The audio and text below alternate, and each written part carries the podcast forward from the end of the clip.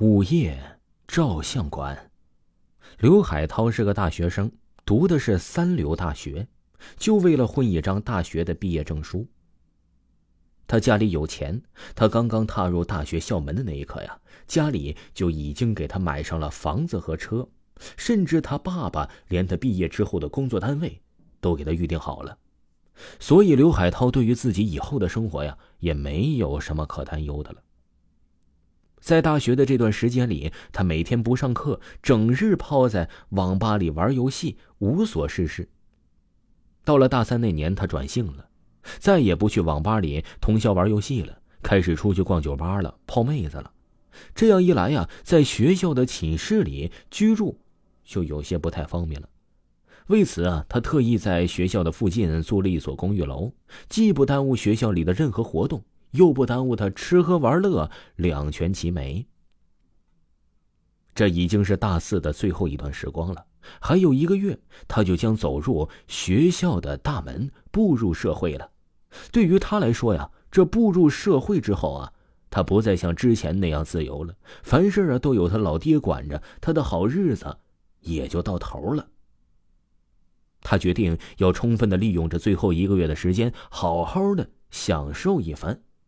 每天夜里啊，他都和一群狐朋狗友在酒吧歌厅里通宵达旦的狂欢。到了白天之后啊，他就躺在床上睡大觉。叮铃铃，手机闹钟响了，将正在床上睡觉的刘海涛给叫醒了。他打开闹钟提示一看，原来是照毕业照片。他想起来了，是原来在一个寝室里的哥们儿给他打的电话，告诉他今天要十二点去照毕业证上贴的免冠照片。他害怕自己玩过了头，特意设置了闹钟。可当他起床之后，才发现现在居然是晚上十二点。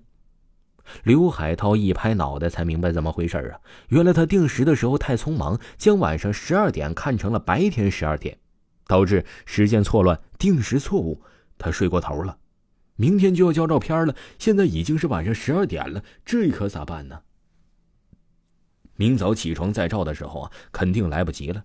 要是明天八点之前交不上照片，那就没有毕业证了。回到家里，他老爹还不抽死他呀？刘海涛拿起手机，打开了百度，搜寻了一下，看什么地方有夜间开门的照相馆。别说呀，这刘海涛的运气还真不错，刚打开百度地图，就找到了一家呀二十四小时的营业照相馆。刘海涛简单的梳洗了一番之后，锁上房间的门，转身就出去了。那个照相馆啊，距离他居住的公寓并不算太远，而且有手机的定位导航，很容易就能找得到。二十分钟之后啊，刘海涛走到了这家照相馆的门前。这家照相馆不是很大，可现在里面的人还不少，还在排着长长的队伍。看这些人的打扮，都像是一些学生。看来呀，和他一样错过照相时间的人还真是不少啊。刘海涛走进屋里排队，可今晚照相的人挺多的，而且毕业证上的照片要求也很高，所以照的就特别慢。